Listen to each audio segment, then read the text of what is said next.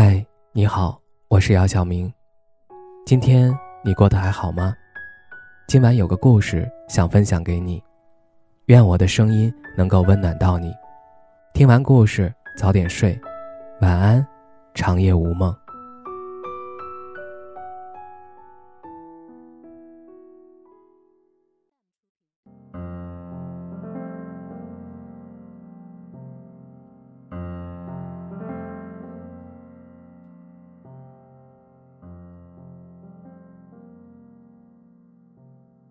随着年龄一天天增长，对社交工作的热情也逐渐下降。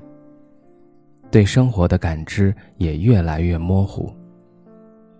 尽管成为了自由的大人，但却失去了儿时的快乐，也失去那种可以轻易感知到快乐的能力了。如果你也有同样的困惑，不妨来看看今天分享这篇的文章。篇幅不长，但相信能够让同样不快乐的你缓解紧张的情绪，找到正确快乐生活的方式。下班之后要不要一起去这家新开的餐厅啊？看了评价挺不错的。朋友发来这句邀约的时候，我正对着空白的文档一筹莫展。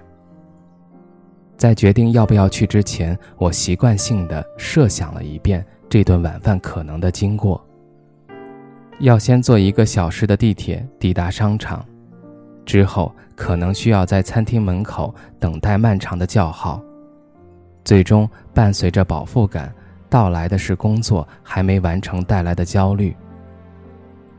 想到工作的烦恼只是被暂时按了隐藏键，不太顺利的现状并没有因为一顿美食而有所好转。我就提不起一点兴趣，仿佛要做的这件事儿本身毫无意义。下班回去的路上，我埋头走向地铁站，镜片因为鼻子重重呼出来的热气，时不时变得模糊。进站下楼梯的时候，我突然听到反方向的扶梯上传来小朋友爽朗的笑声，转头看到他。正在用手掌来回摩擦电梯扶手，发出滋溜滋溜的声音。这个声音每出现一次，他就被逗得哈哈大笑。我心想，小朋友好奇怪，这有什么好笑的吗？转念一想，我突然意识到，小朋友世界里的快乐不容易被成年人理解。其实是因为他们快乐的值。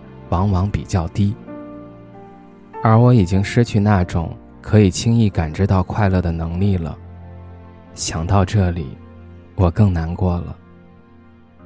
就比如说，有时候原本是想打开游戏软件娱乐放松一下，结果一连输了好几局，就会突然觉得索然无味。事后还会忍不住因为把时间浪费在了一无所获的事情上而感到懊悔。同样是玩游戏，小朋友和成年人的体验往往截然不同。想到有回周末，表姐临时有事儿，让我过去陪小外甥玩。到了他家，小外甥抱着他心爱的皮球递给我。然后站到离我不远处，示意我扔给他。但他的肢体协调和反应能力还不是很好，经常接不着，皮球频频滚到离他很远的地方。他兴奋地追着皮球来回跑，乐此不疲。你发现没有？当我们带着成年世界的规则和输赢的定义去看待这个游戏的时候，就会很不理解。觉得接不着皮球又搞得这么累，有什么好玩的呀？但在我小外甥的世界里，还没有规则和输赢的概念。他就会觉得皮球咕噜咕噜的跑，他在后面追是一件很好玩的事情，而不会因为接不到皮球而感到沮丧。而我玩游戏是把快乐都寄托在了赢这个结果上。自然就不容易感知到过程的快乐了。因而人们之所以觉得长大以后快乐就越来越难，实际上是因为小朋友在为一件事感到快乐之前，往往不会去思考和期待那件事儿有什么意义，而成年人恰恰相反。就像我期待吃完一顿美食之后，就能不再为了工作上的瓶颈感到苦恼。期待游戏打赢了就能发泄掉生活里的全部压力那样，期待着做的每一件事儿都承载着积极的意义，才能体会到快乐。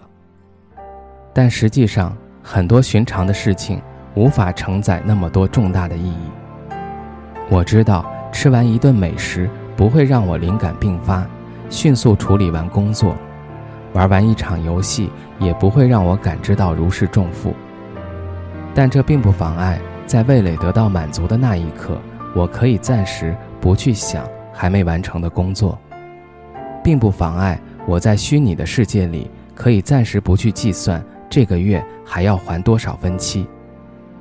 所以啊，我们从未真正意义上失去过感知快乐的敏感力，只是当生活的烦恼接踵而来的时候，我们逐渐误解了快乐的定义。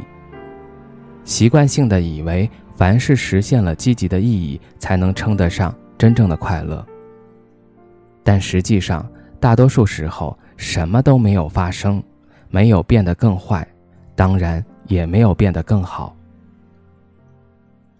能够短暂的失会儿意，与烦恼分别一会儿，这种体验已经足够算得上快乐和珍贵的了。